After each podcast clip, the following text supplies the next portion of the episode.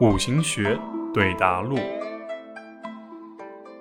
男生问老师：“那么相同的时间、相同的地点出生的人，命运是否一样呢？”时间局是套思辨工具，既不是人，也不是事。生命是一种存在，生活是一种经历，命运的存在是存在中的存在。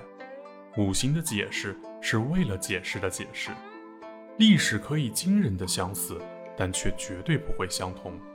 似同生的人，相同的是时间局的结构关系。相同的结构关系，在阴阳层面上讲，存在着自我肯定和自我否定的两个方面。就自我肯定的方面来说，是相同的。自我肯定来自时间局本身的表达，自我否定来自外界的条件，诸如时代。